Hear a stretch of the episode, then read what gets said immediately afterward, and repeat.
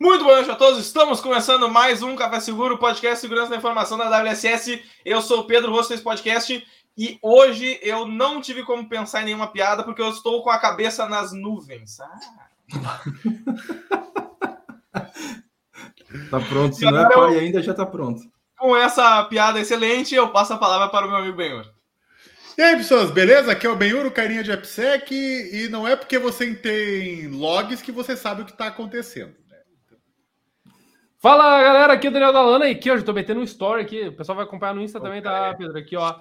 Hoje o detector da segurança, não sei por que, que eu inventei isso, foi bem ruim, aliás. Hoje estamos com piadas ruins, para quem tá nos acompanhando no story também. E aqui ao vivo, direto no YouTube. Uh, Pedro, bom estar tá de volta aí ver vocês, tá aqui Sim, também, né? Muito bom, a gente tava sem se ver e tal também. Se montou. Só que só que lembrando, né? Os ouvintes não sabem disso, então. Porque é, não precisa saber porque vai gerar aquela piada, exatamente. aquela piada de quinta série que não precisa também, né? Mas deixa pra lá.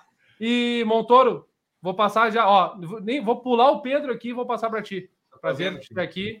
Fica à vontade, o espaço é teu. Apresente-se, como diz o Pedro.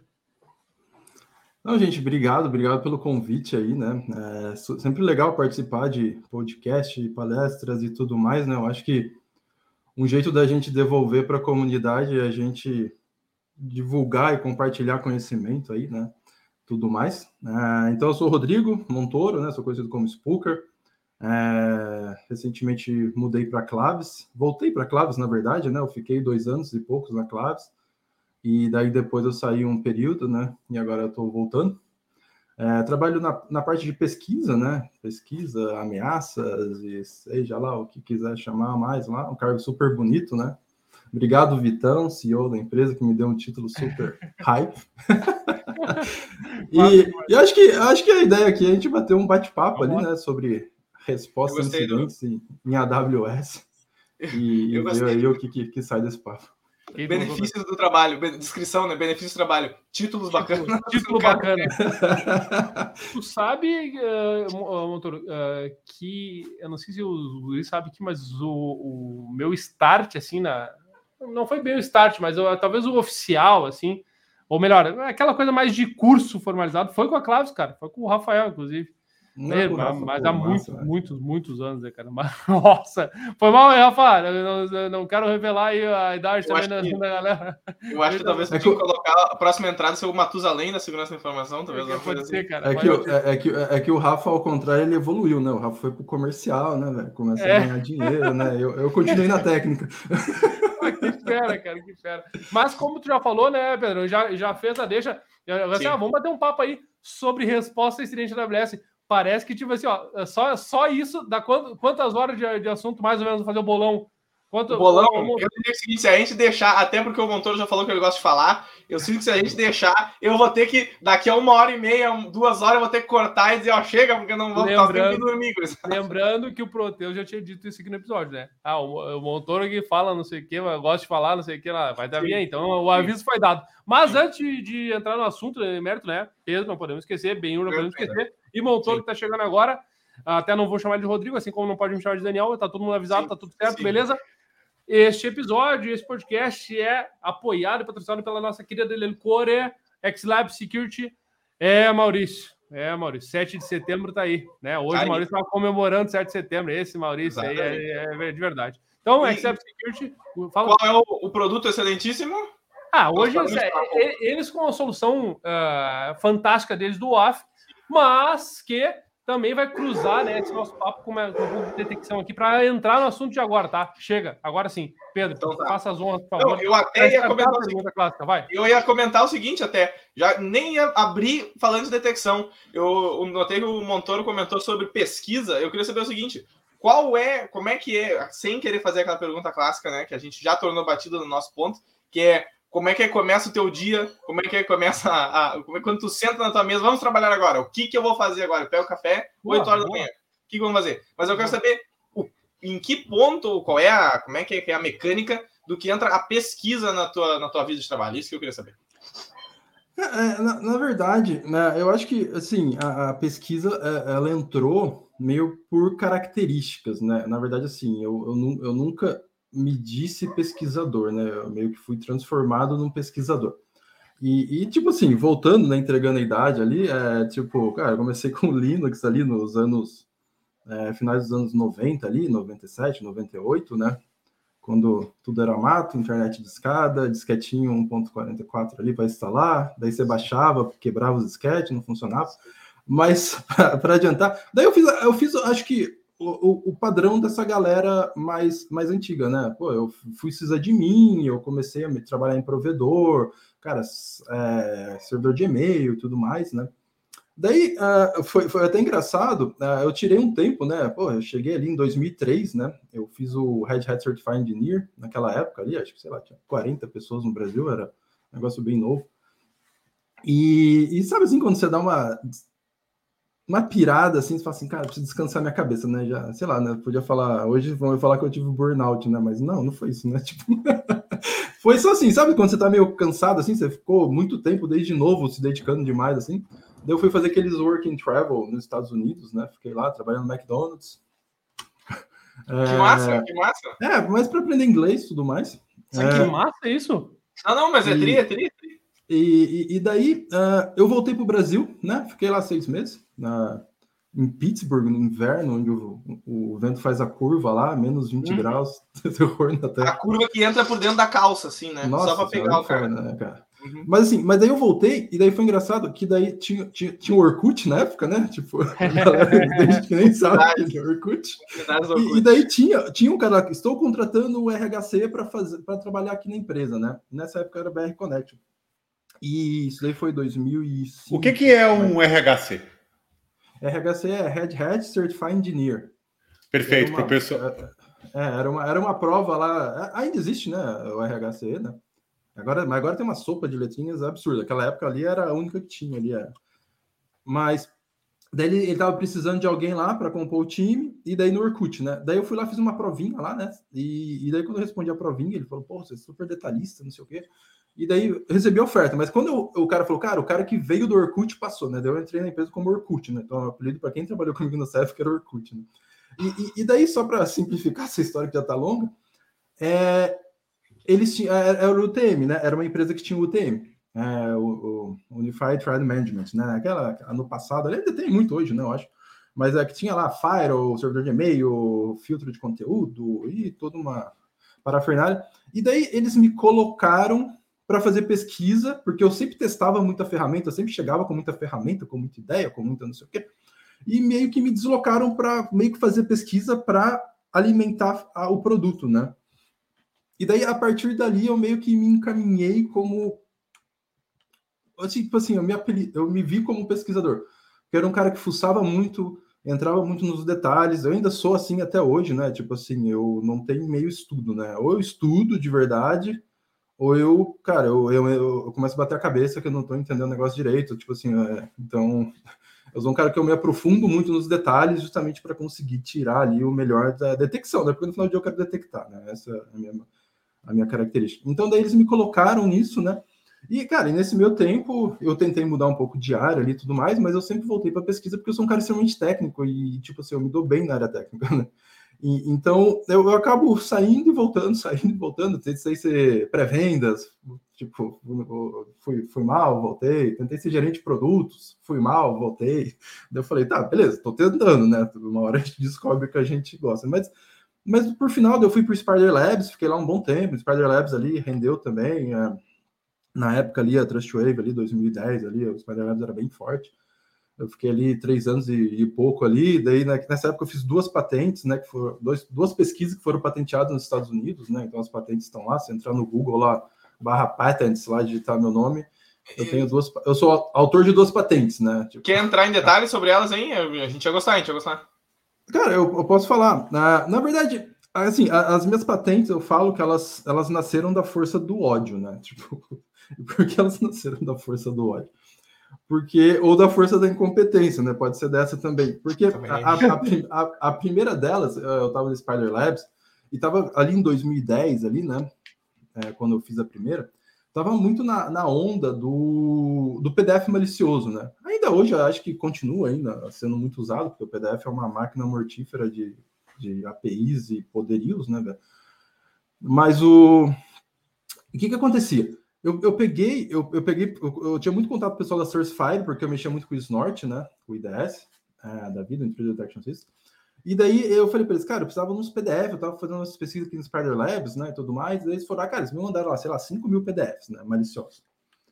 E daí eu peguei alguns ali, e, e, tipo, era muito comum no PDF malicioso, o que que acontece? No, eu não sei como é que tá hoje, sendo bem sincero, mas no PDF, no, no eu li a RFC do PDF, né, do, assim, das especificações mesmo ali, né, do PDF. E no PDF, RFC não, RFC foi do HTTP. É, é, é, as especificações do PDF mesmo, é, ela tinha uma API de JavaScript lá dentro inteira, entendeu? Então tudo que você fazia de JavaScript você. Só que daí, tipo assim, daí que os, os caras do maliciosos faziam? Eles pegavam essas, essa, esse, é, essa funcionalidade e colocava lá dentro, embarcado dentro do arquivo, o JavaScript, né? A hora que você abre o negócio, brum, né? Faz um monte de coisa, normaliza aquele JavaScript e faz todos os comandos ali que você, você sabe que JavaScript vai fazer um monte de coisa.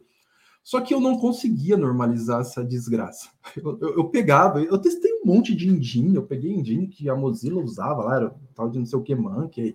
Eu peguei não sei o que, eu peguei ferramenta de tudo quanto é lá. Cara, eu não conseguia. Eu falei, cara, como é que eu abro esse arquivo ele infecta a minha máquina e eu não consigo normalizar esse conteúdo desse arquivo, né? Tipo assim. Daí eu falei assim, não, eu não vou me dar por vencido, eu vou achar um outro jeito de detectar se esse arquivo é malicioso, sem olhar, o, sem olhar esse payload. E daí foi que eu, o que, que aconteceu? Tinha uma, tinha, um, tinha uma ferramenta, diz até hoje, PDF ID, o PDF Parser, do Didier Steven. É, e, e, daí eu peguei eu falei assim: eu vou mapear toda a estrutura desses 5 mil arquivos que eu tenho maliciosos, e eu vou lá no pro Google agora, vou baixar lá file type PDF, vou baixar um monte de PDF que não é malicioso, e vou comparar essas duas estruturas. E daí eu comparei essas duas estruturas e eu consegui ver que tinha muita diferença no malicioso, na estrutura de um arquivo malicioso e de um não malicioso. E daí com isso eu consegui criar um sisteminha de score na, desse, desse, desse file format, sem ver payload. Eu não via payload nenhum, não, não sabia o que tinha dentro do arquivo, mas baseado na estrutura do arquivo, eu consegui, e, e eu cheguei a uma época a ter uma taxa de detecção de 97%. E, e, e eu, como old school, né? Péssimo programador e old school, eu fiz em Perl, né? Uma gambiarra lá que fazia, que parciava esses resultados e dava esse score.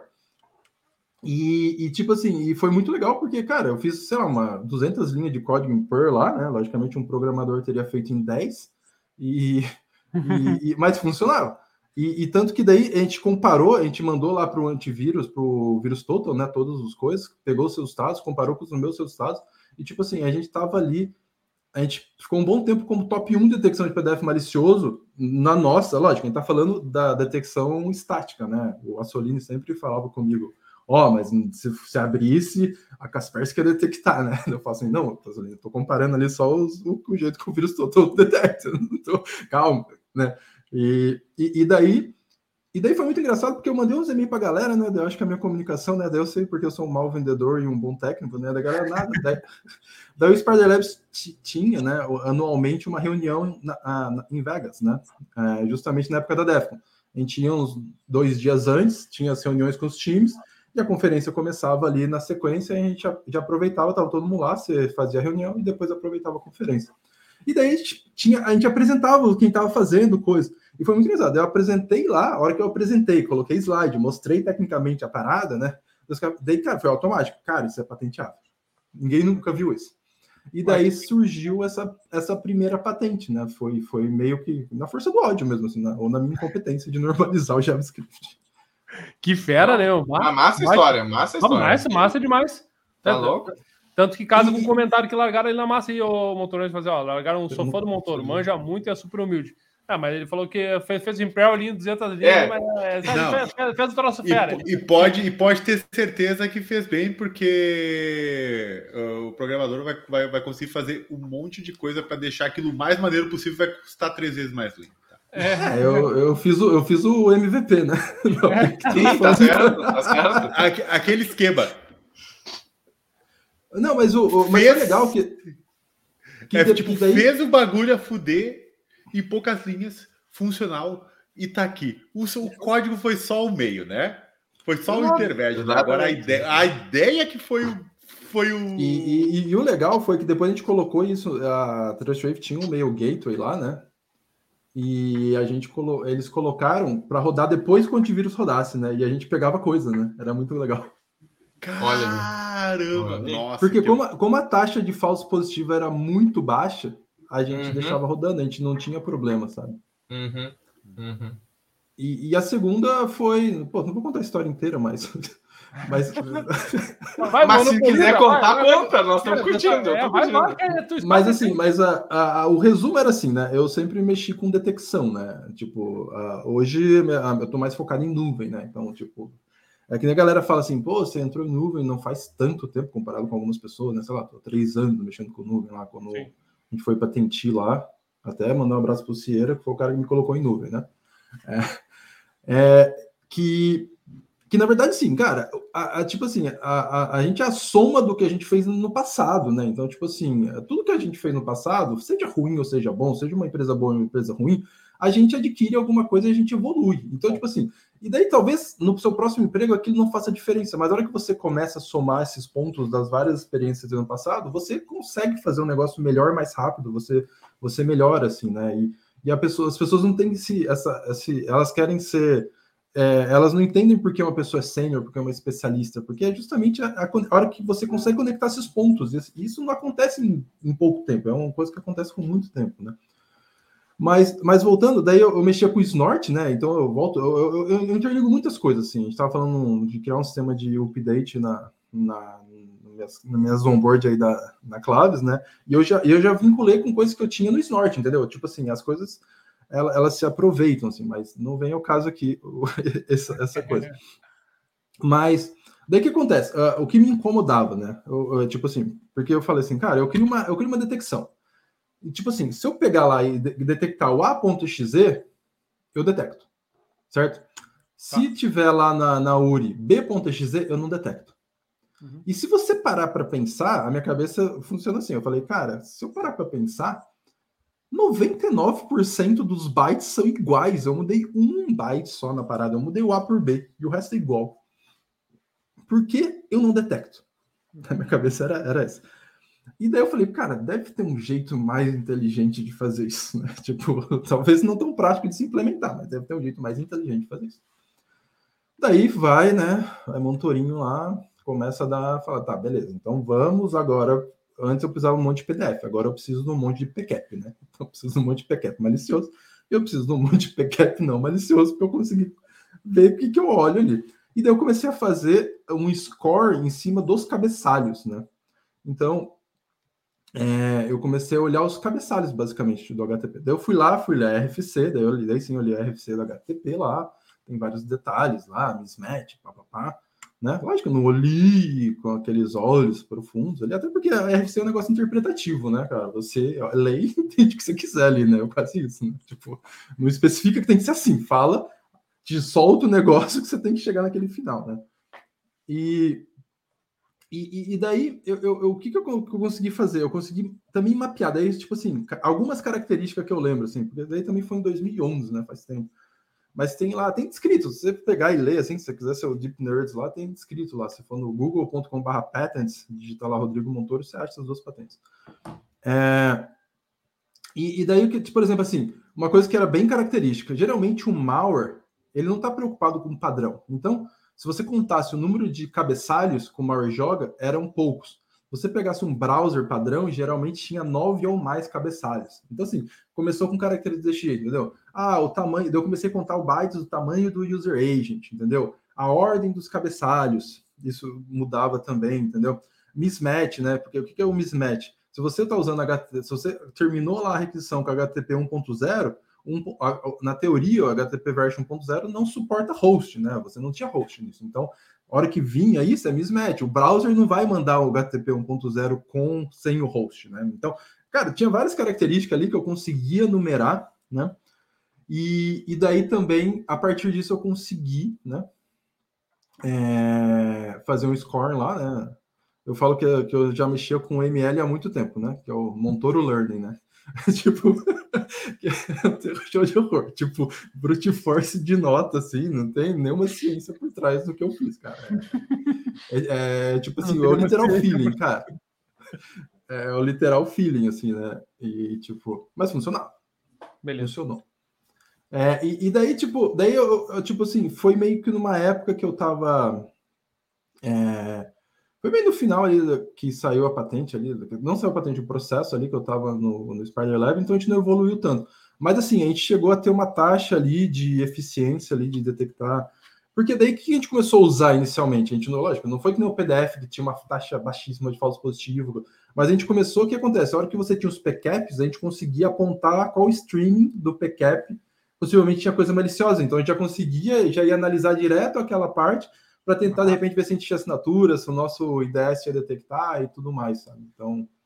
Mas assim, foi engraçado porque se você pegar o PDF em si, essa parte mais genérica, é alguma coisa mais diferente mesmo. Você parar para pensar, é um negócio mais diferente. Mas daí do, do, do cabeçalho, eu até falei, cara, não vai sair patente disso, né? Todo mundo olha para o cabeçalho, não é possível que ninguém olhou para isso, né? Tipo assim. Só que daí não. E, e, isso é uma coisa que eu falo até legal de empresa americana, porque é uma cultura deles, eles patentearem as coisas, né? Provavelmente, se fosse só eu, ainda mais eu, open source boy da vida, é, eu ia fazer um script, colocar no GitHub e publicar para todo mundo, né? Tipo, não ia ter esse contexto de patente, assim. E, e cara, o Spider Labs para mim foi uma escola de muitas coisas, assim, inclusive Nossa. transformar, tentar pegar tudo que você está fazendo, transformar em palestra, transformar em pesquisa, transformar em blog post, sabe? Eles têm muito essa cultura, assim, essa vibe. É muito legal, assim, eu acho super. super... massa pra caramba. E, e vai tomar aguinha, tomar aguinha, porque bah, engatou primeiro e se embora o Montorinho dele. O Montorinho, gostei. E é, mas é que. Pô, tem, tem muita história, né, velho? Porra, não, a gente fica velho, isso, né? Mas... Não, mas é, é, é, já falei que quanto mais, mais tempo, mais coisa boa para contar, pô. E o motor, pegando esse gancho aí já, para até para a gente ir andando com os assuntos aí, a galera tá, tá, tá, tá chegando junto aí. Uh, esse é a primeira vez que tu fala, uh, primeira vez não, mas tu costuma falar sobre essas patentes, assim, ou sobre essa, esse empirismo do Montoro sem, sem ciência por trás, segundo, mas tem ciência, só para deixar claro, tá? Tem ciência, tá? Só para deixar, vai lá. Depois a gente fala Cara, é, eu, eu, eu, sou, eu sou um cara muito na minha, assim, no, no, dia a dia, assim, né? Então, tipo assim, tem, tipo assim, se pegar as pessoas que não frequentam os eventos que eu frequento, ou não são da minha rede de nerds, assim, eles nem sabem o que eu faço, né? Muita gente, há um tempo quando eu mudei para Floripa, fazia triatlo, né? Ficava pedalando, treinava 300 horas por dia, né? Até devia achar que eu era filho de papai, meu pai pagava minhas contas, sei lá. Porque... Mas assim, eu, eu, eu, sou muito na minha, assim, eu, eu acho que assim, eu nunca. Assim, eu palestrei sobre essas coisas, mas eu palestrei não como patente, eu palestrei como pesquisa. Como pesquisa. Porque, porque até uma característica que tem nos Estados Unidos, é, que eu aprendi isso, não sei se, se é assim ainda, mas eu uso que sim por exemplo, se eu falo de um assunto num evento público, é, eu tenho um ano de garantia que eu consigo patentear aquilo antes. Se alguém vier patentear antes, eles não conseguem porque eu, eu explicitei uma ideia. Sim, sim. É então, muito... assim, mas, mas até a, a, do PDF, cara, do PDF foi foda, assim, porque até que eu lembrei agora, é, eu fui, eu mandei, né, porque a pesquisa era legal, né, eles já tinham dado entrada lá no, no US Patents lá, e daí eu ia dar minha primeira palestra nos Estados Unidos. Isso aí foi na 2000, 2011, 2010, 2011, agora não 2010, acho, ou 2011, na Turcom, em San Diego.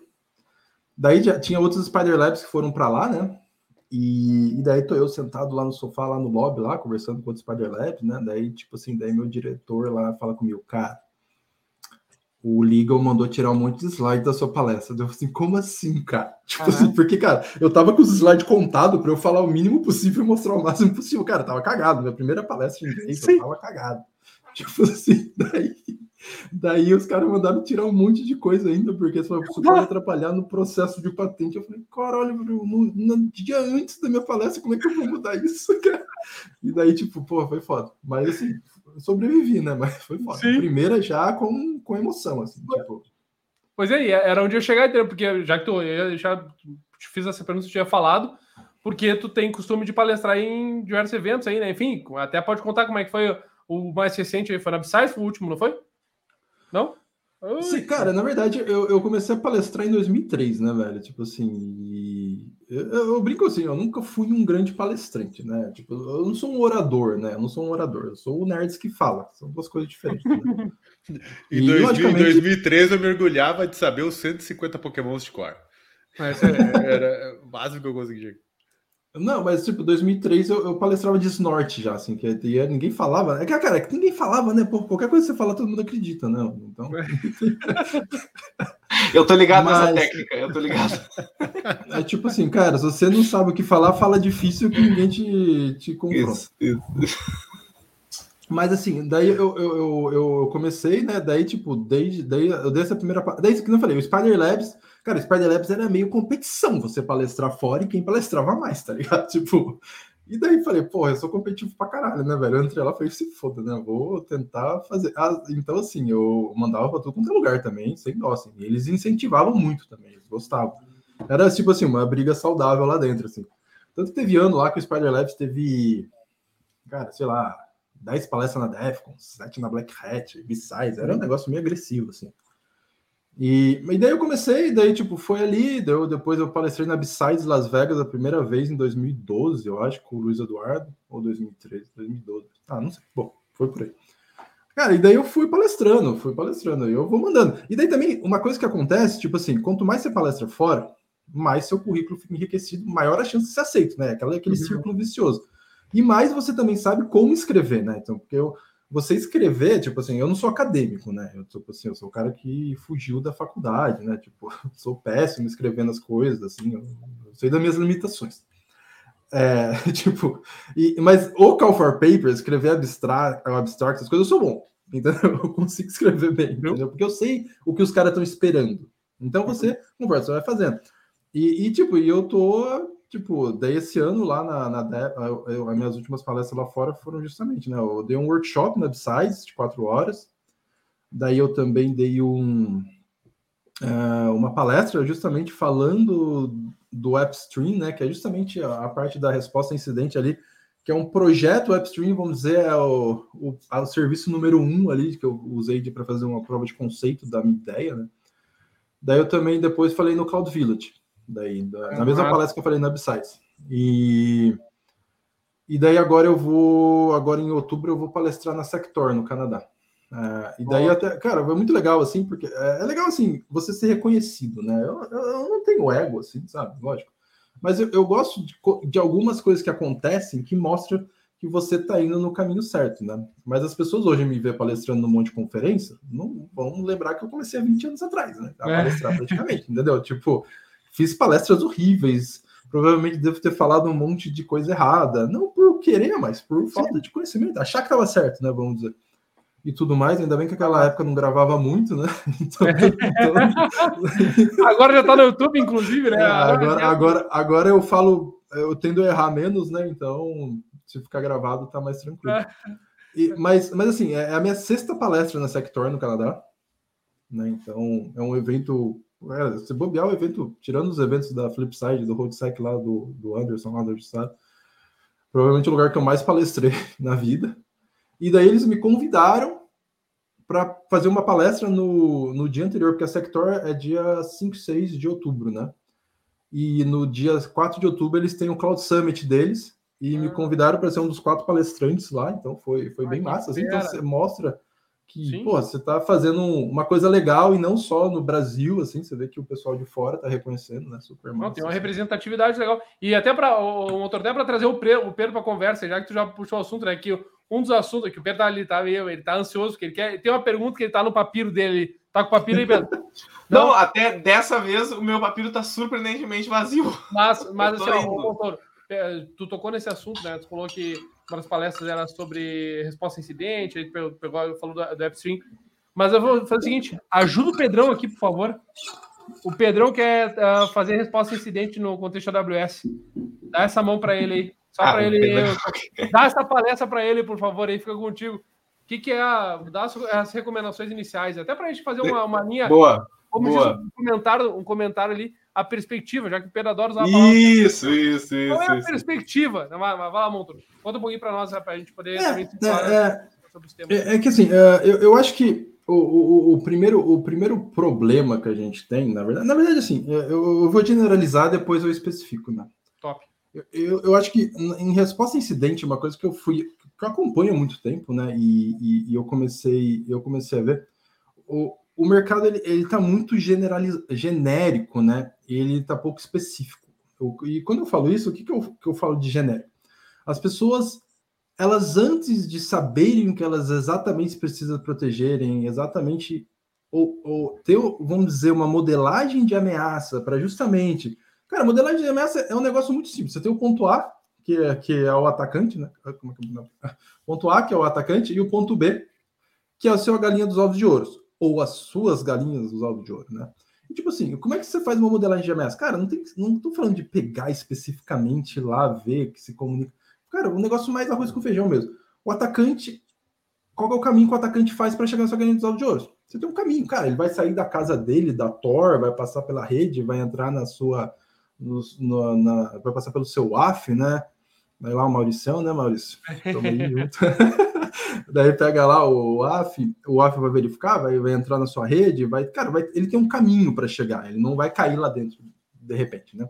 E, e, e a hora que você faz essa modelagem de ameaça, você consegue entender os caminhos que o atacante tem que fazer, e daí você começa a pensar, tá, o atacante faz esse caminho, e esse caminho, o que, que eu tenho nesse caminho que eu posso fazer de preventivo, de guardrail, né, de algo que dê uma sustentação ali, que de repente eu consiga fazer algum, alguma autorresposta ali. E o que, que eu tenho de, consigo também ter de monitoramento, de visibilidade, porque a visibilidade é a parte mais importante da detecção, né? E, e, e daí, o que, que as empresas hoje fazem muito? Elas vão lá, compram um, um CIEM, plugam o CIEM, pega lá as fontes que falaram que são as fontes lá e, e começam a ver se sai detecção. Tipo assim, isso funciona.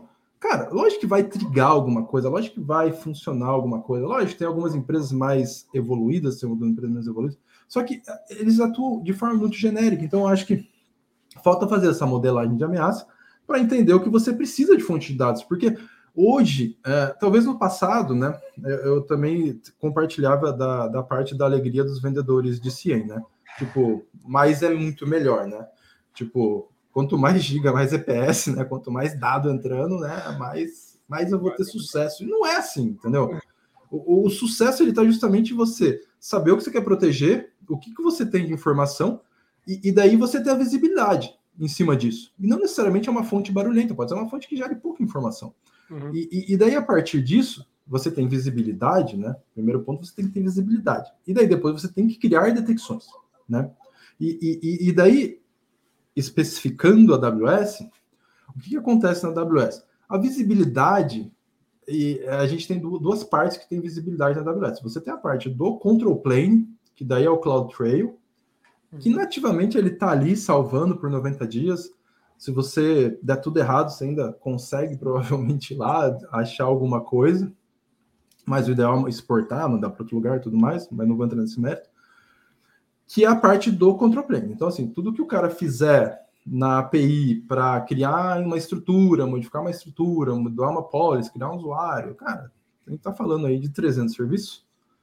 Esses 300 serviços, o que, que a hora que você executa uma ação, ele executa o que na AWS chama de uma action, né? E hoje a gente tem mais ou menos 12 a 13 mil actions, né? Essas actions são divididas ali em é, em actions que são só de leitura, actions que são só de listagem, actions que são de tagging, actions que são de write, né, que já começa a ficar mais crítico, e actions que são de permissions management, que você consegue expor muitas coisas. E, e daí você, você tem esse CloudTrail que você consegue monitorar essa parte, né? E você tem a parte do Data Events, que, que, que hora que você está falando de resposta a incidentes, se você não tem uma modelagem, você nem sabe o que você precisa. E tem muita coisa que não é habilitada por default. E daí, a hora que dá a merda, você vai falar assim, cara, eu preciso fazer resposta a incidente. Tá, mas você não tem no log. Né? E eu vou dar dois exemplos bem simples aqui. O primeiro exemplo, que é o simples, a maioria das coisas que acontecem de, vamos dizer, de vazamento de dados hoje na AWS, parar para pensar, é um misconfiguration de S3, o S3 fica público, o cara vai é lá, o... acessa. É o SQL injection, é o SQL, é o SQL injection da, da cloud, né? É, exatamente, faz um dump né, da parada. E, ok. Uh, daí, só que o que, que acontece? O cara list, listar os buckets e criar o bucket é logado. O cara fazer um get object, um delete object, ou ele colocar um objeto dentro do bucket, por default não é logado. Não é logado. Essa informação não existe. A não ser que você vai lá e habilite. Entendeu? Então, assim, se você fez um tracking, você sabe que você, você fez um thread modeling, você sabe que você tem no seu bucket dados sensíveis. Você vai fazer o quê? Você vai pegar e vai habilitar o tal do Data Events para justamente você saber. Mas as pessoas às vezes nem sabem que existe o Data Events. Ela acha que está tudo no, no CloudTrail e o Cloud. Tudo bem, o Data Events vai ser salvo no CloudTrail, o do S3 pode ser salvo no CloudTrail, ok. Mas por default não é salvo. Até porque são logs barulhentos, né? Você não pode colocar todos os seus buckets no S3, senão vai ser um show de horror, né? e tudo mais. Até, me, Outro... até mesmo porque uh, a galera começa a olhar muito para esses dados e talvez, cara, será que realmente esse bucket deveria estar público? Ele deveria ter acesso externo? Ele não? É, será que a gente está clusterizando corretamente o dado que está dentro dele, né? Talvez. É, é na, na, na verdade, é, para mim, existe a, a, a, tem a tríade para mim da, da da base da, da segurança da nuvem, né? A primeira é o misconfiguration, né? Que até acho que o Proteus falou um pouco aqui, que é a parte de detectar erro de configuração ali e tudo mais. Se você pegar uma ferramenta. Porque, porque assim, eu vou, eu vou te falar, eu, eu sou maniaque de números, assim, né? De, de, números técnicos, né? Não de estatística, né? Mas, embora eu adore aquele livro, né? Como mentir com a estatística, né? É legal ler para é legal ler para você não cair, né? Mas mas estatística faz, estatística não mente, né? Estatística ela aponta o que você tem, que é o que você te interessa, né? Mas o que, que o que, que acontece com uh, o CSPM? Vou pegar o CSPM um open source, né? O CloudSploit. O CloudSploit é um, um CSPM, né? Um Cloud Security Posture Management, que checa por misconfigurations, né? E, e daí ele hoje para a AWS ele tem mais ou menos 460 checks, né? Daí você fala assim, porra, cheque pra caramba. Se você rodar esses 460 cheques no seu ambiente hoje, cara, vai ter milhares de vulnerabilidades e eu aposto dinheiro com você. Tipo, não importa o que você já fez, vai ter. tipo, porque o default da AWS é nascer com vulnerabilidade as coisas, porque ela não força as coisas nascerem corretas. Né? Por mais que ela tenha evoluído, ela mantém o padrão, até para não quebrar o backlog, ela tem uma, uma prática de não quebrar o backlog, justamente para a hora que você fizer, né? O, mas aí você, você manter seu script antigo não quebrar, a hora que você quiser, você que modifique seu script e arrume ele para suportar as coisas de melhoria, né? Só que se você pegar, você faz assim, cara, 460 checks, que já me gera, pode me gerar milhares de misconfigurations detectados, né? Mas daí eu fui fazer o outro lado, né? Foi, foi isso que é uma parte que eu comecei a falar, cara, o buraco tá, tá, tá foda, né? Porque você pode se empolgar com 460 checks, né? e um monte de falha, assim, cara, vou arrumar isso, vou estar seguro. Só que, tipo assim, ele olha para mais ou menos, pelo menos a última contagem que eu fiz, deve ter uns dois meses atrás, ele olha para mais ou menos 30% só do serviço da AWS. Sendo que, sendo que, e 30% do serviço da AWS, a gente está falando de 90 serviços numa, num range de 300. Sendo que muitos têm só um cheque, né? Então, assim, o que, que realmente ele está olhando ali, eu não sei, entendeu? Tipo, ah, tá olhando se está criptografado, mas será que não tem mais coisa que tem de eu, entendeu? Uhum. Então, tipo assim, é, é, é, um, é tipo assim, é um buraco negro enorme que, tipo, se tem alguém lá dentro abusando, a gente não sabe, entendeu? Tipo, tem muita coisa para ser abusada. E daí, é, eu falei, misconfiguration, daí a parte de permissionamento, né, da tríade lá, né, a parte do permissionamento lá, você ter a maioria da, das grandes problemas é uma chave que vazou com muito permissionamento, o cara entra lá e faz a destruição, né? Eu, eu costumo brincar que isso é cultural, né? Uma coisa não é porque eles não sabem usar nuvem, é que todo mundo usava sudo com su menos e com asterisco lá, no PES de preferência, né? e, tipo, e, e, tipo, a gente migrou isso para nuvem, vai lá, cria administrador asterisco e, e foda-se o mundo, né, cara? Eu vou, eu vou, eu vou pegar um negócio vou fazer que nem eu fazia. Ninguém especificava comando. Quem fez um sudo especificando comando? Cara, sabe assim, é muito, é, é, muito, era muito raro isso, se você ver um negócio desse. O cara tinha que ser muito nóio, ele só cuidava daquele ambiente ali, ficava felizão ali sendo. Mas assim, mas no geral, é meio cultural a gente dar esse privilégio excessivo. E era cultural o, o, o desenvolvedor ter admin da máquina dele também, que é uma briga também eterna que teve, né? Muita empresa que quis fazer um, um hardening das máquinas de developer teve sérios problemas. Porque você tirar o admin do cara e não poder instalar o que ele quer mais era, meu Deus do céu, né? Era uma heresia contra o cara. Mas. E, e daí entra para mim a parte de monitoramento. Porque você tem que saber o que você tem que monitorar. Justamente, você ser proativo, né? E daí entra um pouco do que eu, do, do que eu vou falar, que a gente fala aqui. Então, assim, você tem que fazer o thread modeling, você tem que saber o serviço que você usa, né? E, daí aí entra um outro problema, que nem a gente estava falando, a gente tem 300 serviços, né? Quantos serviços a sua empresa realmente precisa? Né? Então, assim, eu acho que o primeiro passo é você pegar, fazer um inventário do serviço que você tem rodando, vai lá no CloudTrail, olha lá tudo que veio dos serviços lá e você vai ter mais ou menos os eventos, os serviços que você precisa. E daí você usar, por exemplo, é, lógico, é mais fácil eu falar do que eu fazer, né? É, ir lá e pegar um, um, Service Control Policy, que é o SCP da AWS, e falar assim, cara, tudo que não for esses serviços, deny. Então, assim, você fecha ali a porteirinha, né? E fala assim, beleza, agora eu tenho que me preocupar só com esse, lá, esses 20 serviços. De repente, você mapeou ali que tem 20 serviços.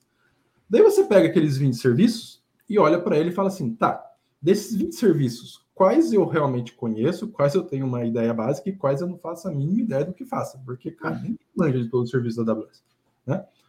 E às vezes o, o pessoal usa aquele serviço mais abstrato lá, você fala assim, caralho, que, que é isso, né? Tipo, e, e, e, daí você, e daí, a partir disso, é, você vai atrás, tá, para esse, porque aqui que eu falei, a visibilidade está lá, Independente de você, todos os serviços que estão gerando informação, eles estão gerando no CloudTrail, está sendo logado, está lá. Só que não adianta você logar se você não tem detecção. Né? Daí aí entra o segundo ponto, você tem que ter detecção em cima do serviço. Daí você começa a olhar na AWS quais serviços realmente têm detecção. Então, assim, se você pegar ali, tem muita coisa para EC2, muita coisa para IAM, né? Algumas outras pesquisas ou outra ali da Rhino, que fala ali de, uma, de code build, de algumas coisas a mais. Mas, no geral, você está olhando ali meia dúzia, vamos dizer, uma dúzia de serviços que tem detecções mais claras. E se você for olhar regras, assinaturas aí é, perdidas, são muito poucas, né? É, então, você, você, você tem que entender o serviço que você tem, né?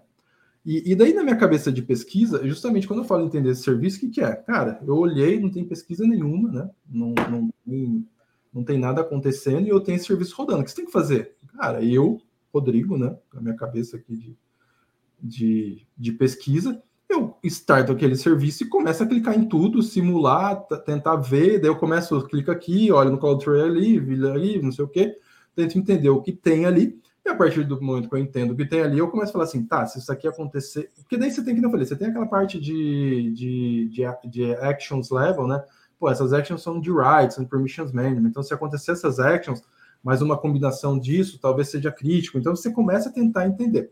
Então, é, o que, que eu fiz, né? Na, voltando um pouquinho, né? Um dos meus, das meus provas de conceito é justamente para nessas conversas que eu tive com a Xixi, né? Até o Ashish não vai entender o que eu estou falando aqui, porque ele não sabe falar português, mas é, é, quando ele, ele me convidou para conversar com ele lá no Cloud Secure Podcast, é, a gente conversou, a gente fez um bate-papo antes para ver como, o que, que a gente ia conversar, né? E daí, cara, a gente conversando, eu, eu, eu, falando meio nessa vibe da minha cabeça de pesquisa, né? Pô, eu vou, clicar em tudo, vou ver o que gera, não sei o quê, daí eu vou ver as elevações de privilégios, se dá para criar uma persistência, né? Se dá para fazer alguma coisa. É. E, e, daí ele falou assim, cara, a gente podia falar de resposta a incidente para Uncommon Service, né? Eu falei assim, cara, é verdade, né? É verdade. Tá aí uma coisa para ser explorada, porque a gente tem 300 serviços, tem uma coisa, um mundo inteiro para ser explorado. E daí por quê? Porque daí eu peguei o upstream, né? Justamente eu peguei o upstream, por quê? Porque eu entrei numa call que um possível cliente falou do upstream. Ah, nós fomos unados por causa do upstream, né? Daí eu falei, caralho, que porra. Vou falar porra aqui, não sei. Tá liberadaço. Pode falar, falar tá liberado, pode tá liberado. Falar o que quiser. Vai que porra é essa, né, cara? Que, que é upstream, né, cara? E, e foi muito engraçado que a minha reação, toda vez que eu falava para alguém, cara, minha pesquisa é entendendo, abusando e monitorando o upstream, a cara das pessoas era: o que é upstream? Tipo assim, então, assim, daí eu falei, cara, tem um, tem um, tem um buraco muito grande, né? Tipo assim, porque os caras estão sendo onados por upstream e a gente nem sabe o que é upstream. E daí, a, a meu segundo pensamento foi justamente assim: tá, esse, esse, esse cara não é nosso cliente, né? Mas se ele fosse, e ele fosse abusado no upstream, eu detectaria? E, lógico, não. Porque eu só consigo detectar o que eu conheço, né? Esse é o mal do, da detecção, né? O detecção você tem que conhecer para detectar, senão você não detecta, né?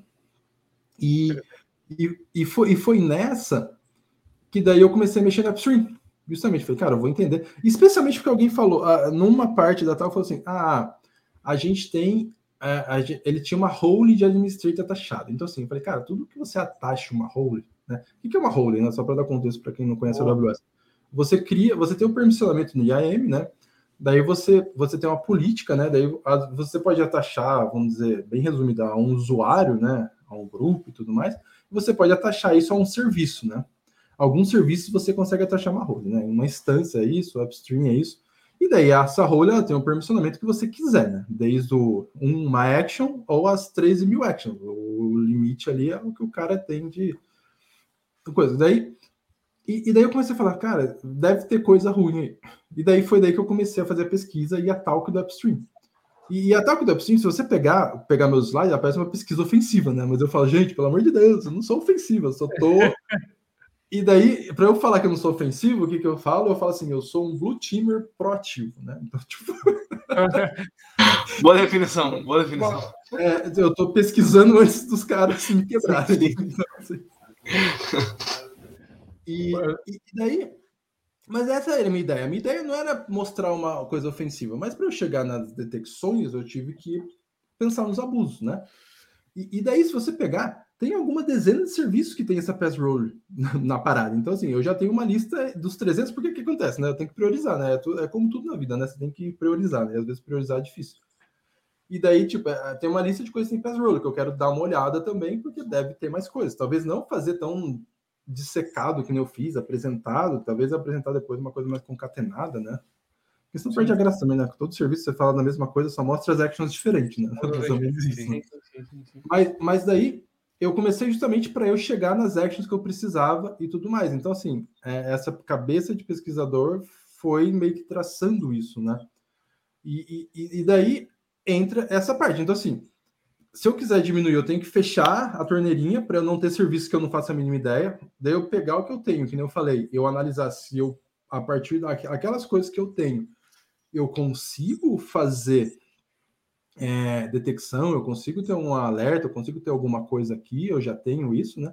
O que eu não tenho, eu tenho que parar, analisar, porque, cara, esse é o meu, é o meu thread modeling, cara. Se eu uso esse serviço, ele faz parte do thread modeling. Eu tenho que saber, eu tenho que ver, porque eu estou vendo, mas eu não estou detectando, né? E, e, uma das coisas também que eu, que eu fiz é justamente pegar os gaps, né? Porque justamente na pesquisa teve, teve duas coisas ali. Uma era que se você rodasse um check via command line, ele te dava um resultado errado.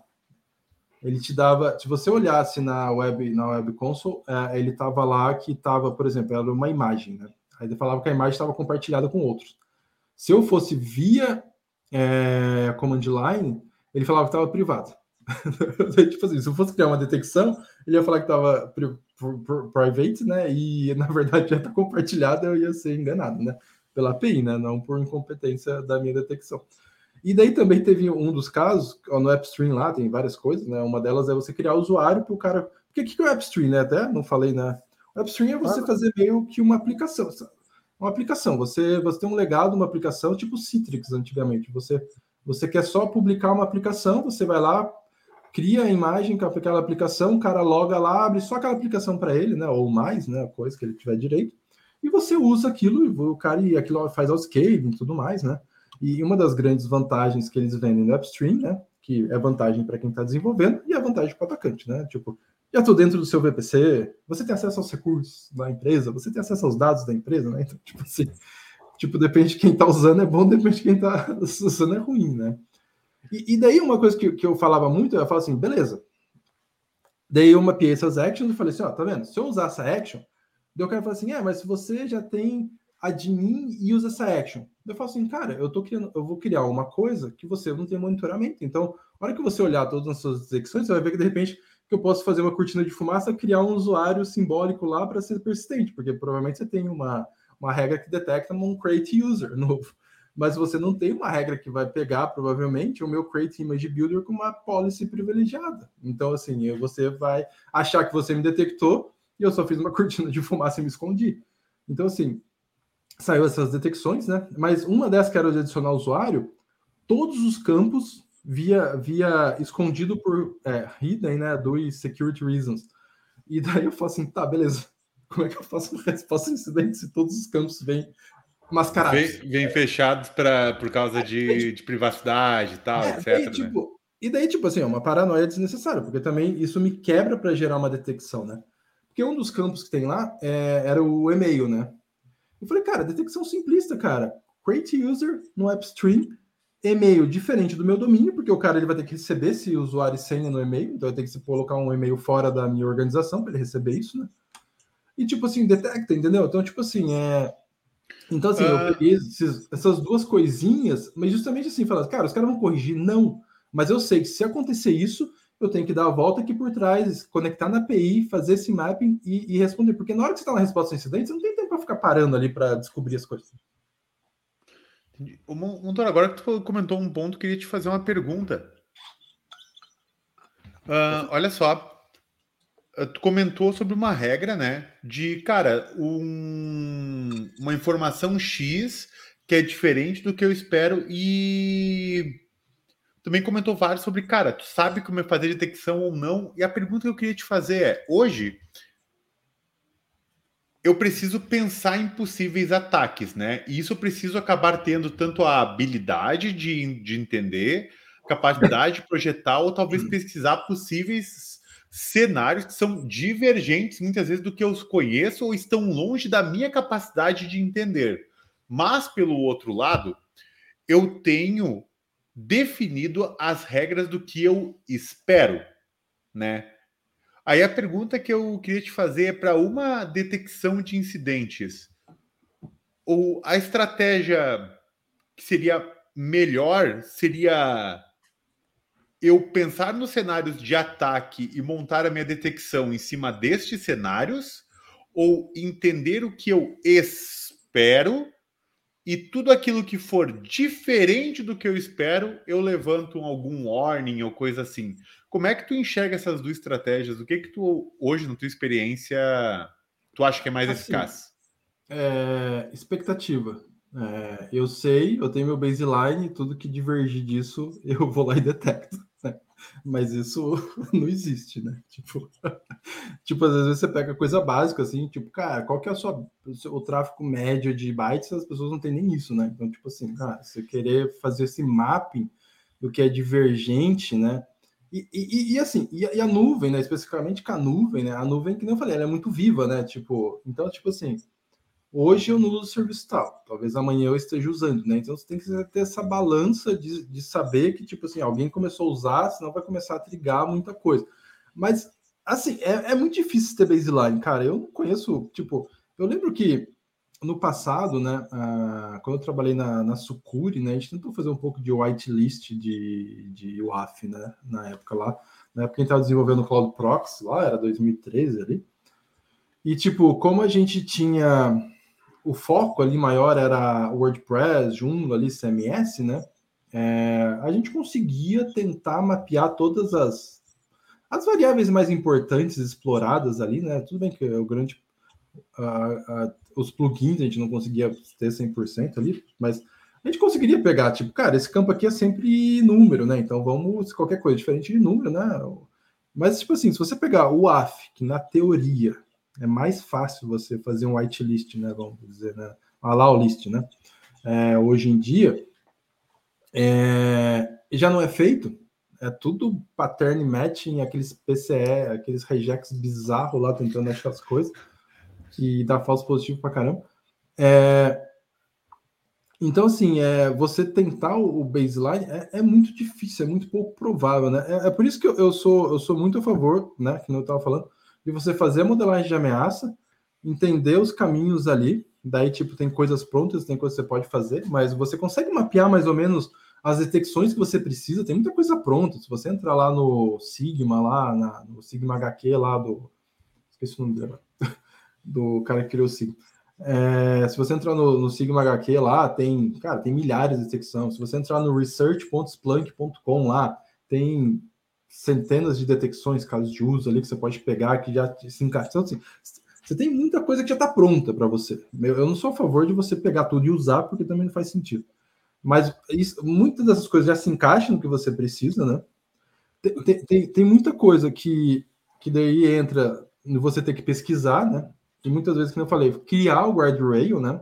Tipo assim, no final do dia, talvez você fazer um service control policy que você desabilite os outros 280 serviços, deixe só aqueles 20, não deixa de ser um allow list, né? Você já está tirando, né? Você está diminuindo a superfície de ataque, né? Tipo assim, cara, se tem ataque nesse serviço, eu não sei, mas eles também não vão acontecer aqui porque eu bloqueei, né? Então, tipo, e tudo mais. E daí pegar serviços e você ir atrás deles e saber pelo menos que eles estão acontecendo, entendeu? Então, tipo assim, cara, eu não sei nada, eu eu sei que eu estou usando um serviço XPTO da AWS, sei lá, estou usando Gray, sei lá, não sei o nome do serviço que vou mas sei lá, Deep Race, eh, Gray, não sei o que, tem aquele serviço de OT, de, de games, não sei o que. Tipo assim, pelo menos vai numa documentação, você pode ir lá, tem um aws.permissions.cloud, né? Daí você vai ter todos os serviços e você clica lá dentro, você tem todas as actions relacionadas, e daí ele tem o tag lá, se a action é right, permission management tudo mais. Então, pelo menos, cara, tenta, se você está usando um serviço ali, as de right e as de permission management, de repente gera algum gatilho daquilo, daí em cima daquele gatilho, seu time vai lá e dá uma olhada, pô, veio do IP de origem que deveria vir, entendeu? Você tenta pegar alguma característica, tipo assim, para não ser uma pesquisa super a fundo, mas você também tá ali, tá com alguma visibilidade, entendeu? Você tá com alguma detecção, porque porque isso é simples de fazer, entendeu? É, uma, uma coisa que eu brinco, para mim é a detecção mais simples que você pode fazer na AWS. E, e sim, mais simples não, não mais. É uma das mais efetivas na minha cabeça. A AWS, você cria uma policy, né? E, então, assim, na minha cabeça, toda policy que tem permissão que vai ter permissões no serviço, seja em um serviço, ou seja em dezenas de serviços, de write e permissions management, que são as, as, as, as actions que pode causar estrago, né?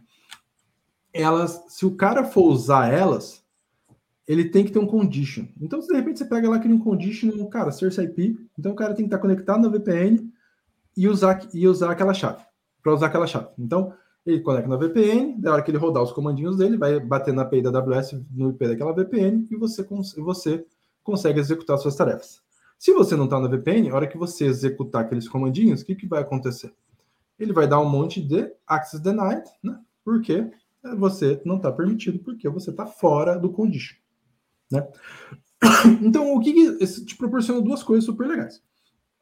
É, a primeira é uma proteção, né? Se a, se, a, se a, chave vazar, você, o cara roubar a chave, ele não vai conseguir usar até ele descobrir esse condition, né? Porque na sua cabeça é claro, ah, eu tenho que conectar na VPN, mas o cara não sabe, né? Tipo, condition pode ser qualquer coisa. Sim, já tá lá dando atacar de qualquer forma. Pode ser o IP, pode ser o Bastion, pode, cara, pode ser N coisa, né? O cara não sabe isso na teoria. E, e segundo, isso te dá uma, uma, uma coisa que, se você tiver um spike de access denied, você gera um, você gera um, um incidente. E automaticamente isso já vai ter a chave lá e você revoga aquela chave. Então, assim, você corta o mal pela raiz. Porque uma das coisas super importantes de, de resposta a incidentes, detecção, é que a gente tem que ter na cabeça que a gente vai perder alguns jogos, mas a gente vai ganhar um campeonato se a gente fizer direito. Uhum, é justamente uhum. isso. O cara ele vai roubar minha chave. Só que a hora que ele usar, eu vou detectar com uma detecção só, né? Porque eu fiz um conditional mais uma detecção e eu vou revogar a chave e eu tiro o acesso dele. Entendeu? Então, é, então assim, é, é, tem, tem muita coisa que dá para fazer de forma simplificada e, e, que dá um resultado absurdo, assim. Mas, é, como eu falei, lógico, o, é, tipo assim, você pode ser que nem eu fui lá, pegou a upstream, secou lá e achou e, tu, e tudo mais. É, é o legal, porque daí você sabe o tamanho do buraco de verdade tudo mais. Mas nem todo mundo tem o pessoal ali para fazer isso, tem tempo, tem paciência e tá afim de fazer isso, né? É massa. Oh, uh, bom, pessoal, então agradecer aí todo mundo. Essa foi a palestra do Rodrigo Montoro para nós. Brincadeira, Montoro. Muito bom, brincadeira. Essa, Mas, foi, essa foi essa. Foi. Falar nisso, deixa eu pegar uma outra linha aqui perguntar. Já que tu falou de palestra, de muita coisa, de Sequoia Upstream, não sei o que, caramba, quatro, muitos lugares. Qual foi a palestra mais fera, assim, que tu que mais marcou? Por boa, motivo, boa. galera, interação. Certo que vai vir uma na cabeça assim que, pum, é aquela, né? Cara, assim, a, a palestra que. Uma das palestras que, que para mim foi muito legal, assim, tipo, o retorno, assim, que foi uma que eu dei na Sector, que foi do, da pesquisa do, do que foi patenteado do cabeçalho HTTP. Porque, por acaso, naquela palestra, né, tinha o cara. Cara, não vou lembrar o nome dele agora também. Eu sou péssimo com o nome, né? Depois eu lembro, né? Mas daí já é tarde demais, já acabou. É mas, mas o, o, o cara, ele, ele, ele, ele, ele, post, ele assistiu minha palestra e depois ele, ele, ele, ele, era, ele era de, uma, de um site lá bem visitado, né? Eu também não lembro o nome agora de cabeça, eu esqueço tudo. Mas o que foi legal foi que ele colocou assim: é, um método de detecção é, nunca visto antes. Ah, com essa chamada. Ah, que legal, cara. E quando ele colocou isso, cara, isso foi replicado. Cara, tipo assim, você entrava no Google assim, velho. Pá, pá, pá, tipo. Fera, que fera. E, e, tipo assim, e daí isso eu achei muito massa, que tipo assim, foi, foi tipo. É, porque a, a, a, pesquisa da patente do, do PDF, é, eu falei em vários lugares, mas nunca teve esse marketing. Foi uma pesquisa que, tipo, quem escutou, escutou, né? E, e, tudo mais. E sempre tem umas historinhas, né? Porque, tipo assim, quando eu fui fazer a pesquisa, daí eu fui fazer a pesquisa. De, eu já tinha, já tinha patenteado, mas eu fui fazer ela de novo em Boston, lá em Seattle, desculpa. E daí entrou uns caras lá. Nossa, esses caras são engenheiros da Adobe. Né? Eles cuidam da parte do leitor do, do PDF. É... Cara, sem impressão. tipo, sabe? Mas assim, é legal. Eu tive vários contatos, assim, tive várias. Teve uma palestra que eu dei com o Espinhara, né? Daí já estou viajando de novo aqui mais. Foi na Black Hat Brasil de 2014, até outra pesquisa, não foi patenteada, mas é pesquisa, que chama Lost in Translation. Né? E o que, que o Lost in Translation é? É você mudar o idioma do seu sistema operacional, da sua aplicação, do, das suas coisas, para algo diferente de inglês. Por quê? Porque todas as detecções tanto ofensivas como defensivas, que depende de uma resposta do sistema, elas são em inglês. E se você muda o sistema, o, o, você muda, por exemplo, então vou dar um exemplo simples aqui. Você tem a sua aplicação rodando seu banco de dados, né? Daí, o que, que o scanner, um scanner web faz? Ele vai lá, bate lá, e daí ele vai tentar achar um SQL injection, ele vai rodar lá os, as, as strings lá na, na URI, lá na, na variável tudo mais, né? Daí ele vai esperar, né? Tirando o blind, que ele fica lá por tempo, essas coisas, né? Se não me engano, eu não manjo muito dessas coisas. É, mas ele espera, né? O padrão ele espera lá receber um erro, né? De. de, de, de Sim, ele vai testar alguma coisa, por exemplo, um error blind e vai testar se a resposta vem status 500, por exemplo. Mas o, mas o, o, o, padrão lá, se você pegar uma. Pelo menos que eu vi na época, né? É, se você pegar, ele vai pescar lá, access denied, vai procurar alguma keyword que vem junto ali na resposta para ver se detecta. Né? E daí, por exemplo, a gente pegou alguns scanners. Um desses scanners foi o Qualis e o outro foi o Acunetics. Né? E, e daí. Dois, pequ... dois pequenininho, pequenininho, pequenininho. Daí a gente tinha. Daí a gente, cara, tem várias coisas. Você, depois eu posso passar os slides para vocês. Mas, cara, tem umas coisas muito bizarras assim. Se você muda de inglês para português, tem, acha tantas falhas. Se você muda para russo, acha outro tanto, tá ligado? Não tem nenhum padrão. É bem louco isso. Mas, mas uma coisa que foi engraçada foi que, tipo assim, eu, a gente mudou para português, eu acho. Não sei se foi português ou russo, sei lá que a gente mudou. E daí, tipo assim, tinha um SQL injection que o Qualis detectava, né? E daí, a hora que a gente mudou para russo, não detectava mais o SQL injection. Né? Por quê? Porque ele esperava uma resposta em inglês e não tinha resposta em inglês. O próprio AF, né, é, é, também fazia isso. Ele tinha lá, o que, que o AF faz? Ele está no meio, né? E daí você faz o ataque. Daí, a hora que você faz o ataque, é, você vai esperar a resposta, né? O access denied, error, mais SQL error, sei lá, qualquer, qualquer string dessa aí. E daí o AF, o que, que o AF faz? O AF geralmente ele, pum, ele mascara aquilo e não deixa essa resposta aí pro, pro scanner, e daí faz de conta que não existe aquele SQL. Mas a partir do momento que a resposta vem em outro idioma e ele também está procurando por inglês, ele manda a resposta para fora, entendeu? Tipo, então. Sim, porque, ou seja, tanto tanto o scanner de vulnerabilidades ele, ele pode ser enganado, quanto o teu próprio mecanismo de defesa pode, exato, exato. pode é falhar na mesma. Então, tu acaba, tu acaba tendo que es, uh, escolher qual ponto tu vai, vai acabar deixando descoberto, né? Isso? Isso, é, não, exato, não, é, e, e, e, na verdade a gente brincava, pô, você pegava esses scanners, era aquele ASV do PCI, né? Então, tipo assim, o dia que o cara vier executar o scanner, você tem o SQL Injection, você vai lá dar um update no seu, no seu idioma, para qualquer coisa que não é inglês, ele roda, não aparece nada, depois você volta com o seu SQL Injection aí. Depois, entendeu? E, e cara, e, e tipo, a, e tudo começou com o Snort, né? Eu, eu tava fazendo uma regra lá pro Snort, né? Para detectar um brute force de MySQL lá, não sei por que motivo. E daí eu, eu, testando a minha máquina, eu falei, caralho, velho, não consigo fazer uma regra idiota dessa, né? O que, que eu tô fazendo? Daí que eu fui ver, a minha máquina tava dando acesso negado, porque ela tava em português. E daí eu falei assim, caralho, ah. cara. E, e, cara, isso existe até hoje. Isso não, é uma coisa que é meio sem correção, na verdade. Eu, é tipo assim, e, cara, tem detecção, tipo, porque o, o tio Windows ele muda o nome do usuário, né? Que eu acho a coisa mais bizarra do mundo. Então você tem uma detecção, pega Anonymous Logon, né? Tipo, no, quando tá em português é anônimo. tipo, admin, se você tá procurando por administrator numa string, cara, assim, em português é administrador. Então, assim, mas só para verificar, daí a gente estava lá, né? Eu e o Spin era bem feliz que a gente ia dar nossa palestra. Pá, daí entra o diretor da Qualis na sala, né? Ai, cara, tipo, já vai ferrar tudo. E aí? Não, não, ele só entrou, olhou, e a gente até brincou, porque sabe por que a gente colocou a Qualis no teste? De tanto que a gente estava recebendo spam deles para testar o, o webscan.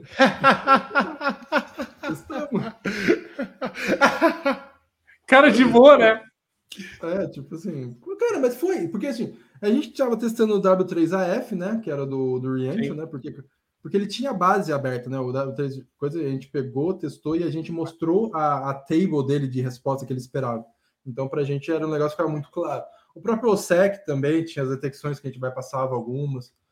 É, tipo assim, e... então assim, é, cara, é nessas loucuras da pesquisa da vida, assim, nem não, tudo por, isso né? por, isso, que eu perdi da, da palestra, vi que tinha te marcado e tal, né? Mas massa, massa, massa. Cara, seguinte, ó, eu tenho uma pergunta agora que eu acho que vai ser meio fora do, do tema que a gente estava levando até agora. Manda, manda, tá? manda. Mas eu uhum. acho que vai ser uma pergunta interessante. E aí eu acho que nós já podemos. Isso pode ser a deixa para os finalmente, né? A deixa para os finalmente. Cara, tu é o rosto, tu manda, mas tu eu, eu, eu, não quero, eu não quero obrigar os finalmente, entendeu? Mas eu estou direcionando para aquele lugar, porque nós já estamos uma hora aqui. Já obrigado. Mas é, a pergunta é o seguinte, ó. E essa é uma pergunta que eu sei que o Dala vai gostar. Eu, é, é, quase como se o Dala estivesse fazendo essa pergunta agora. Tá? Meu Deus. Que, mas que é o seguinte. Não, não, não, não. É, tá caindo, minha conexão tá caindo. Opa, opa. É... Não, é assim, ó. Nós estamos falando agora aqui de um monte de ferramentas de detecção, um monte de técnicas diferentes para fazer a detecção, o que, que nós podemos fazer com esses dados uma vez que a gente detecte, como é que a gente pode evitar, tudo, toda essa história. Só que agora a pergunta que eu, eu queria voltar uh, metaforicamente na estrutura dessa, dessa história toda.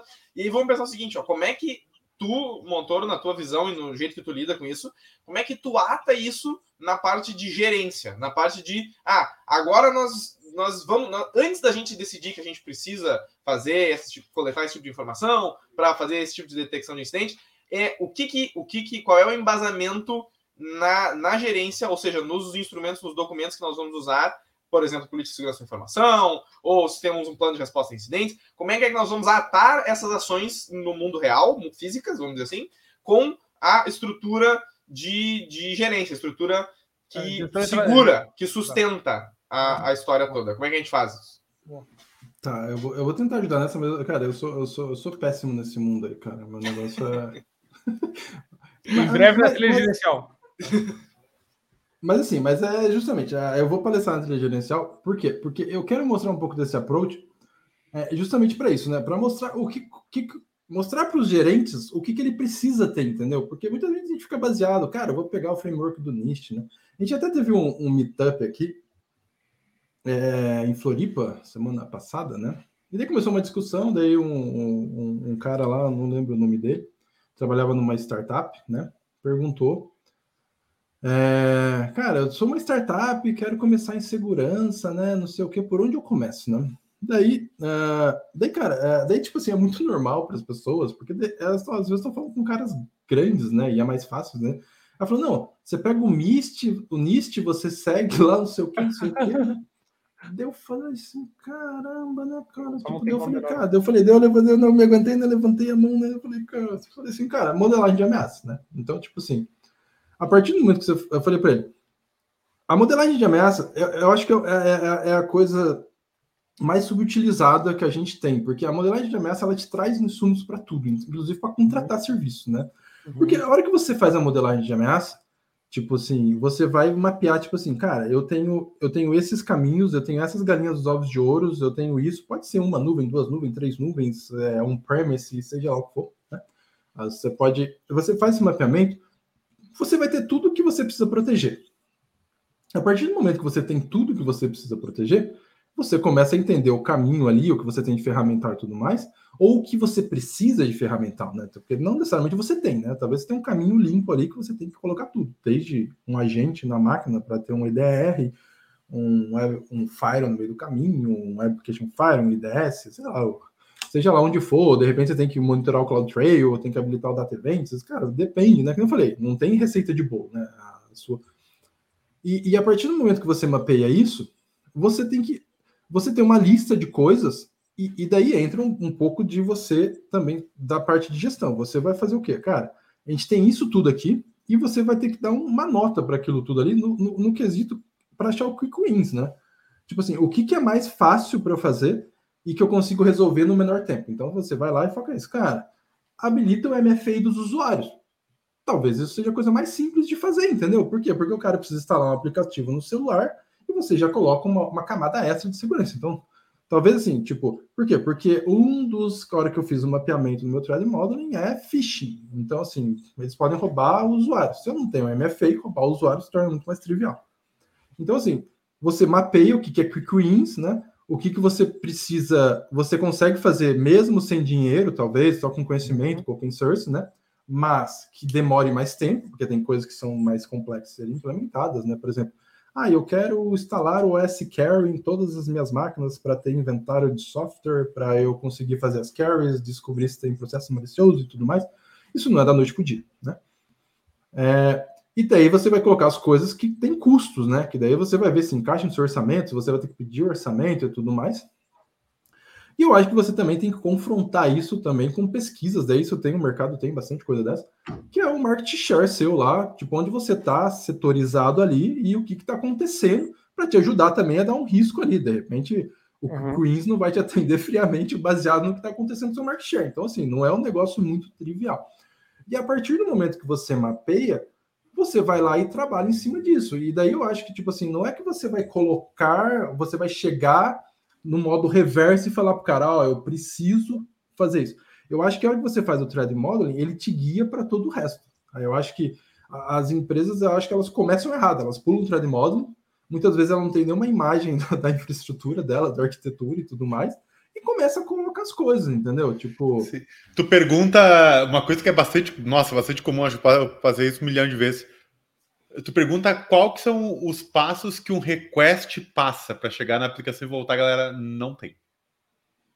É, mas, não mas, sabe mas é, eu, eu, tipo assim, eu, eu, com o passar do tempo, eu comecei a, a, ver a segurança de uma forma mais simplista e eu acho que ela é mais efetiva. Então, tipo assim, porque as empresas estão muito preocupadas, de repente, em comprar o produto X do Gartner ou tá usando a sopinha de letra nova. Cara, tem XDR, SOAR, XPTOR, sei lá, cara. Tem uma sopa de letrinhas aí que cada dia muda, né? E machine learning, a inteligência artificial, não sei o quê. Cara, tudo. É, é que assim, tem muita empresa que compra o SOAR, né? O Security Orchestration uhum. Automation Response lá, né? Tipo assim, achando que o SOAR vai resolver o problema que não, não funciona, entendeu? Tipo assim, o cara ele já tem uma bagunça, a hora que gera um alerta, já não existe um planejamento, entendeu? Se você colocar um SOAR ali, ele só vai replicar o que não existe, o não planejamento, entendeu? Tipo assim, as ferramentas elas não resolvem os processos, né? Ela, tipo assim, a coisa tem que estar tá pronta para você ir lá e automatizar. Se a coisa não está pronta, você não está pronto para automatizar, porque tipo não depende de pessoas, né? Então eu acho que assim, eu, Rodrigo, hoje, se eu vou fazer alguma coisa, e até uma coisa que a gente está conversando já nessa minha primeira semana na Cloud, é justamente a gente aprimorar um thread modeling de todos os clientes para a gente ter uma entrega de qualidade, né? Tipo assim, a gente pegar e saber. Porque a hora que você vai fazer assim, cara, eu estou falando que eu vou fazer, eu preciso de thread Intel. Se você não mapeia os seus ciscos, o que, que o cara vai te entregar? Cara, tipo, ele nem ele sabe, ele vai te entregar um monte de coisa que não te diz nada, né? Eu tenho um exemplo muito caro disso, que eu até comentei aqui. Quando a gente estava, quando trabalhava na Pura, né, a gente desenvolveu o Boitatá, o Boitatá Next Generation lá, que é uma ferramenta de thread Intel, monitora um monte de ponto aí e tudo mais, né? E, cara, tinha informação pra caramba, né? Só que, tipo assim, se você pegar o core business que a gente, a gente tava, era banco. Porque a gente tinha muito cartão, muita coisa assim de, de, de fraude e tudo mais. Só que a hora que a gente foi, chegou na, numa operadora de telefonia, o cara falou, cara, tipo, se foda esses cartões, para mim não quer dizer nada, eu preciso disso, disso, disso. Você me entregar isso, me interessa. Por quê? Porque eles sabem o que é ameaça para o negócio deles, entendeu? Eles, tipo, o negócio dele era, caras roubavam as caixas e vendiam no Mercado Livre, tinha, tinha que montar Mercado Livre, se tinha aquelas peças sendo vendidas. Cara, entendeu? É, são coisas diferentes. Então, assim, tipo assim, quais detecção eu vou colocar? Ah, cara, as que são melhores. Não, você não tem que ir lá e colocar duas mil detecção no seu CIEM lá, você matar seu CIEM jogar lá um monte de log, não sei o que, que não faz o menor sentido. Você faz o thread model entende o que você precisa. Então, tudo.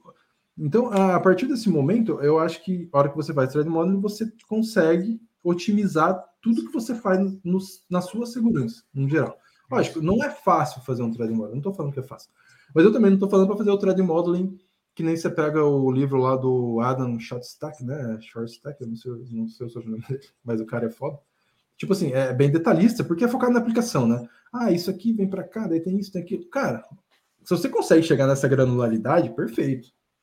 Mas se você a, a, faz uma atual antes, entendeu? Faz uma overview lá, o negócio. É, a, ma a, maioria das vezes para no ponto de entrada, ponto de saída, dependências externas e o que interessa e política de acesso, né? Cara, cê, bem... cê quer, e, e, e, e, assim, sendo viajando aqui de novo, né? É, tipo, é, higiene básica, é, ela resolve muito problema. E, se a gente pegar o que, que assolou todo mundo há, há, há, uns meses atrás, nem lembro agora como foi. Log4j. Cara, Log em dezembro. Show, é. é, show de horror, tipo, caralho, bateu aqui a requisição e não sei o quê.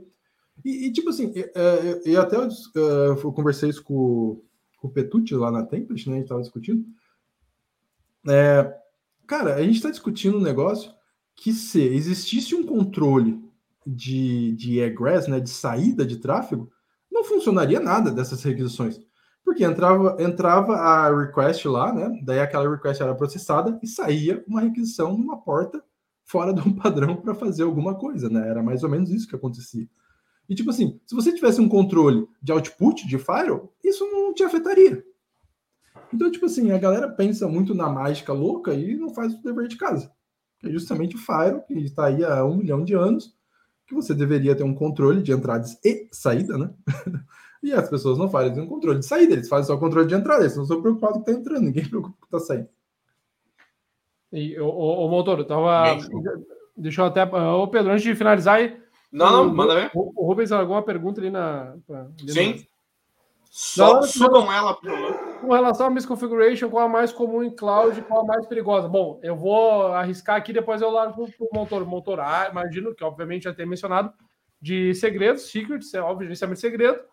É, eu arrisco dizer que também tem alguma coisa com não restrição de portas, tanto de inbound quanto de outbound, né? Acho que é esse tipo de misconfiguration. E um terceiro item que eu chutaria no, na massa aí, pegando a fala do Montoro, uh, Rubens, acho que é a, o uh, monitora, monitoramento e log desabilitado. Ponto para mim, ou Montoro? Que nota? Cara, nota 8,5? É, sim, sim. É, na, na verdade, sim. Eu, eu, eu não sou um cara. É, tipo assim, quando eu estava na Tenti, eu, eu, vivia muito esse mundo de misconfiguration, né? O Proteus teria uma, uma top 10 na cabeça dele aqui, certamente, né? Se ele tiver, posta aí, Proteus. mas, mas assim, é, sim, cara, é, é, é, bem comum né, essa parte. Uma, uma coisa que acontece muito, até o Proteus comentou, acho, na, naquele dia lá que vocês estavam conversando, é, que é bem comum de ter, e é bem comum das pessoas não fazerem ideia do que isso faz, é política de VPC endpoint é, permissiva. Por quê? Porque o VPC endpoint, por exemplo, ele é algo para quê? Você tem um VPC, né? Você cria subnet privada, né? Daí o que acontece? Uma máquina numa subnet privada, ela não sai para a internet, né? E tudo que acontece na AWS embora a gente esteja na AWS, ele está saindo pela internet da AWS, conectando na API e fazendo o que tem que ser feito. É assim que funciona. A hora que você coloca na subnet privada, ela não consegue sair para a internet. Consequentemente, ela não consegue conectar na onde ela deveria conectar na API pública, né? Na, nos endpoints lá público lá, que são alguns milhares dele lá que a AWS tem em diversos lugares. Daí o que você tem que fazer? Você tem que criar um VPC endpoint. Né? E o VPC endpoint é justamente para o tráfego sair por dentro da, da, do, do, do backbone da própria AWS, usando ali a própria rede. Daí, cara, como é que os caras fazem isso automaticamente e não sei o que, cara? Isso é uma coisa que na minha cabeça não entra, né? Porque é um negócio muito foda. E, e daí você não sai para a internet, você passa por dentro ali da rede da AWS e conecta por dentro do serviço. Você não, você não sai para a internet, você faz isso internamente. O que o que, o, o que te permite fazer isso é você criar esse VPC endpoint, e esse VPC endpoint ele tem uma política. E a política default dele, ele vem lá, é, tipo, para você cria por serviço, né? Mas o resource é asterisco, né? Então o que, que acontece? Eu consigo enviar um dado para aquele serviço no meu ARN lá, do que eu, que eu criei o serviço e ter o ARN, o Amazon Resource Name, né? Eu consigo mandar para ele, né? E a partir dele é, e fazer a comunicação, seja um S3, seja qualquer serviço, RDS, não sei o que, você conecta via Axo. Só que a partir do momento que você tem um, um ARN asterisco, se alguém consegue ter acesso àquela máquina, é, eu consigo mandar para um ARN que está na minha conta. Então eu consigo fazer essa filtração de dados. Então, assim, é, esse VPC endpoint default é default. Então ele vem com esse tipo de, de alertas. Se você usa VPC Endpoint, provavelmente você vai ter muitos desses alertas. É uma coisa bem comum e uma coisa não entendível. Tem umas palestras super legais. Ah. Os caras usam alguns serviços para fazer isso.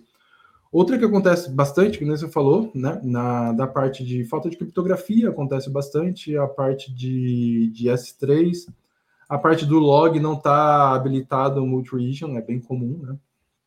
É, eu não vou lembrar muita coisa de cabeça agora. Mas ah, a parte de não ter metadata V2 habilitado, por quê? Como eu falei, o default é o V1. Então, se você não mudar o seu modo de fazer o, o Infrastructure as a Code, né, que a maioria usa, a sua máquina vai ser continuada criada com V1. Né? E o V2 ele te protege de várias coisas. Se você tiver um erro na sua aplicação rodando em uma instância, se você tem um metadata V2, o cara geralmente não consegue fazer um Service Request Forger, né? Você, ele não consegue daí roubar a sua chave e tudo mais, porque tem que tem uma autenticação, usa algo além do GET, tem que mandar cabeçalho. Então, o metadata, a falta de metadata V2 é bem comum. Mas assim, é, eu, eu saberia, eu se eu falar, te afirmar qual é o top, eu vou estar tá falando um negócio da minha cabeça, assim, porque não é meu core business, assim, tipo, esse tipo. O que que eu fiz com a parte do CSPM foi o CSPM to CloudTrail, que daí a gente fala outra hora, porque senão vai estender muito aqui. Aliás, aliás, olha, eu não vou dar um spoiler aí, talvez a gente vai falar outra hora também, mas isso aí deixa pra lá. É, papo de bastidor, papo de bastidor, deixa pra lá, hum, Pedrão. Tá, é tá bom, tá bom. Chega! Pessoal, pessoal, é o seguinte, ó, então agora nós oficialmente adentramos os finalmente, né? Então, é, nesse momento triste de, de é, é, profunda reflexão, vamos colocar assim, profunda é, introspecção, que nós vamos ter que dar tchau para todo mundo, né? Uh, então, primeiramente, eu queria agradecer o Montor por ter participado aqui, ter, assim, é, o Dala falando que foi a palestra do Montor, mas eu acho que foi, é, é, foi necessário, eu acho que foi um, foi um monopólio positivo da, do, do microfone, porque foi um, assim, ó, nós, era... É isso que a gente gosta, né? Quando é, isso, é isso que a gente gosta. Falar, vontade. Falar. Vontade. Não, não, é, não é daquela aquela história de assim, ah, não, tem que ir puxando a, a coisa para fora. Do... Não, não, não, não. Plaf, ah. jogou tudo pra cima. É isso aí mesmo. Então fica o ah. recado para os próximos convidados também, né, Pedro? É Sim, isso? exato. Tá já bom, tô tá cantando tá a pedra, que é assim. Cara, falem tá muito, falem muito. Certo? É, é um podcast, afinal de contas. É, então, muito eu obrigado. avisei no começo, né? Se deixar. Exato. Assim, não, não, a gente já tá sabendo. A gente já tá sabendo essa história toda. É, então eu vou dizer o seguinte, ó. Benhur, comentários finais ou qualquer outra coisa assim. Temos? Temos. Uh, Montoro, queria agradecer muito, muito, muito de fato a tua presença aqui, né? Inclusive por ter esclarecido para a gente duas coisas muito importantes. A primeira é cara, o quão abrangente eu tenho que acabar olhando, né? A galera quer olhar para tudo, ou pega, ah, não, contrata uma ferramenta, né? Contrata um, contrata um SAST, põe tudo, pega tudo e no final lá, no fundo, tá no backlog lá, todos os bagulhos sem corrigir, né? Não olhar. Então, tipo, foca primeiro em conhecer muito bem o que se tem, né? Em conhecer muito bem as ameaças do seu negócio, colar elas para daí tirar um plano de ação, né? Acho que uh, saiba, saiba o que você está utilizando, conheça bem o que você tem, saiba o que está desnecessário, e isso vai te ajudar a ter mais uh, visão e clareza na adoção de controles de segurança, né? Acho que essa é a primeira uh, lição que eu, que eu saio daqui, acho, achei fantástica.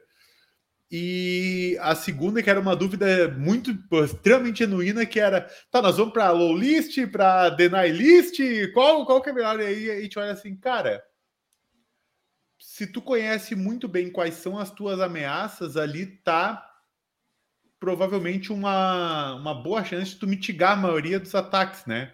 Uhum. Então, esse para mim, assim, eu saio hoje uh, muito agradecido a ti por ter, ter, ter esclarecido isso. Muito obrigado. E já pegando o gancho aí também, Motor Jag, fazendo agradecimento aí da minha parte.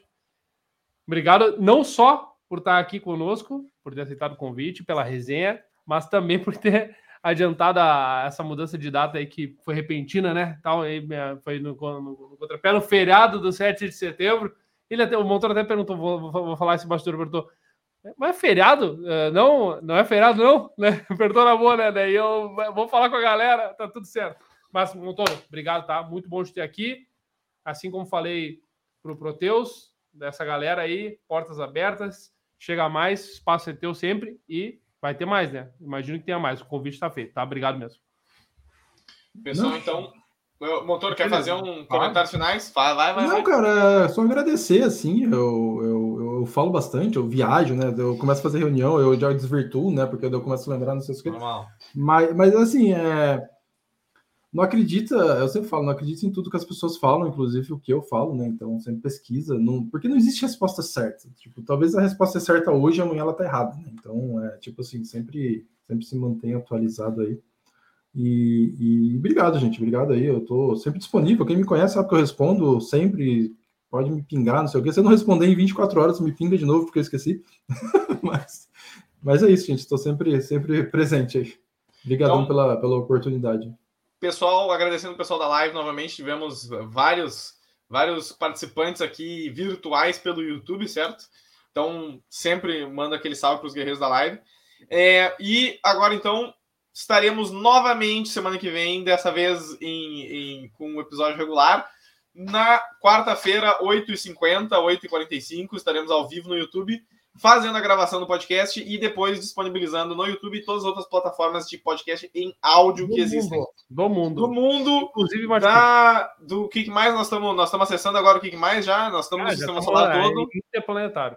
Eu acho que é, eu acho que nós estamos já, se não me engano, está chegando em Plutão já lá, né? Acho que é por aí que está indo. Então, Mas tem pessoal... visibilidade, tem fonte de dados lá? É, não, é aí que tá, aí que tá. Pô, não sei cara, quem que recebe, gravar, cara. Pô, é isso aí. Uh, então, uma, uma rádio AM bem sintonizada. Bem, bem chegada, vai, eu acho. AMzinho, assim, bem chegada, acho que vai. Então, pessoal, até semana que vem. Muito obrigado e falou! Valeu, Valeu. pessoas. Até mais. Valeu, gente.